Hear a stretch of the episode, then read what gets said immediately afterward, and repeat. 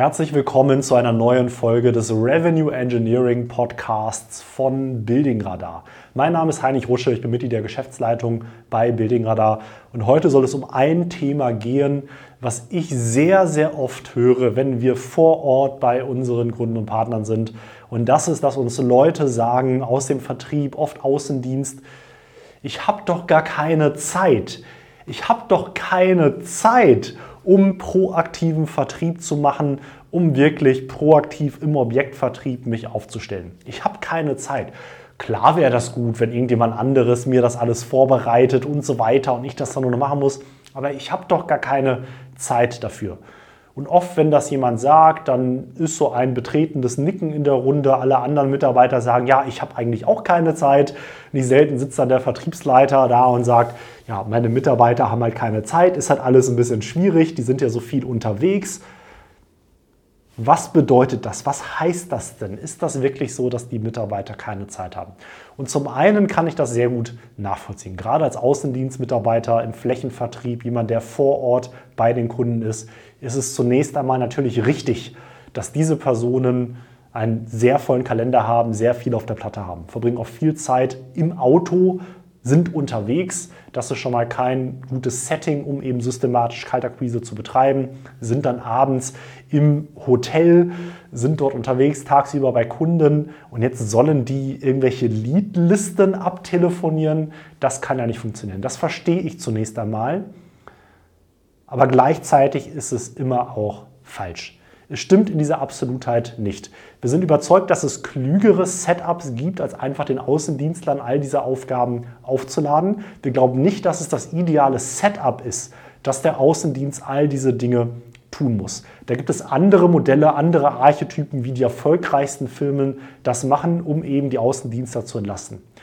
Nichtsdestotrotz, wenn es nicht anders geht, kann man auch mit einer Organisation ohne Support, ohne Innendienst, nur mit Außendienst das erfolgreich betreiben. Ich möchte das anhand von einigen Geschichten illustrieren.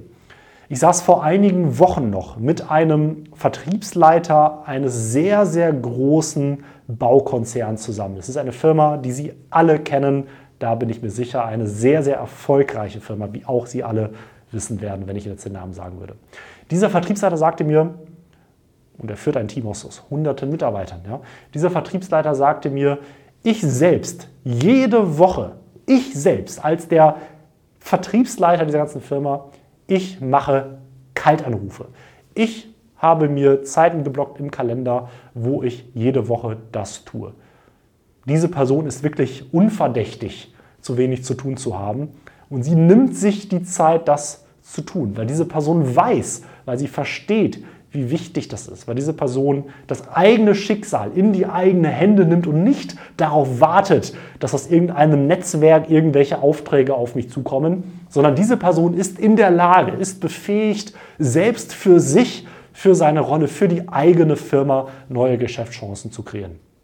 Das ist eine Art zu denken, die auch wir bei Building Radar verfolgen. Bei uns ist es Teil der Unternehmenskultur, dass alle Personen in der Geschäftsleitung, egal was das eigentliche Hauptaugenmerk der Tätigkeiten der Personen ist, ähm, von allen Personen wird erwartet, dass sie Kaltakquise machen, dass sie völlig kalt Geschäftschancen kreieren. Jeder einzelne von denen, inklusive mir selbst, hat ein Ziel, was von mir erwartet wird, was ich an neuen Geschäftschancen, wir messen hier vor allem in ausgemachten, relevanten Terminen, ähm, von mir erwartet wird. Das ist bei uns sicherlich deswegen so, weil das einfach Teil der Unternehmenskultur ist, weil wir genau von unseren Kunden erwarten, dass sie genau das tun. Und wir glauben daran, dass wenn wir selber eben mit den Firmen reden und von denen sagen, ihr müsst 1, 2, 3, 4, 5 machen, wir selber auch wissen, was das bedeutet, wie das funktioniert, was klappt, was nicht klappt. Aber wir glauben, dass das eben eine Art ist, darüber nachzudenken, die sehr vielen anderen Firmen auch gut tun würde, die auch ihrem Team gut tun würde. Denn natürlich kann auch ein beschäftigter Außendienstler die Zeit finden, das eben zu machen. Wenn, und das ist entscheidend, wenn diese Person das zur Priorität für sich macht. Das ist eben ein bisschen so wie beim Sport. Wer hat schon Zeit für Sport? Ja, das Leben ist, ist anstrengend.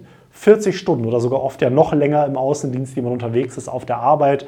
Zu Hause gibt es noch die Frau oder den Mann, nicht selten Kinder, vielleicht andere Hobbys, die man macht. und dann soll man auch noch zwei bis dreimal die Woche Sport machen. Ja, wie soll das denn klappen?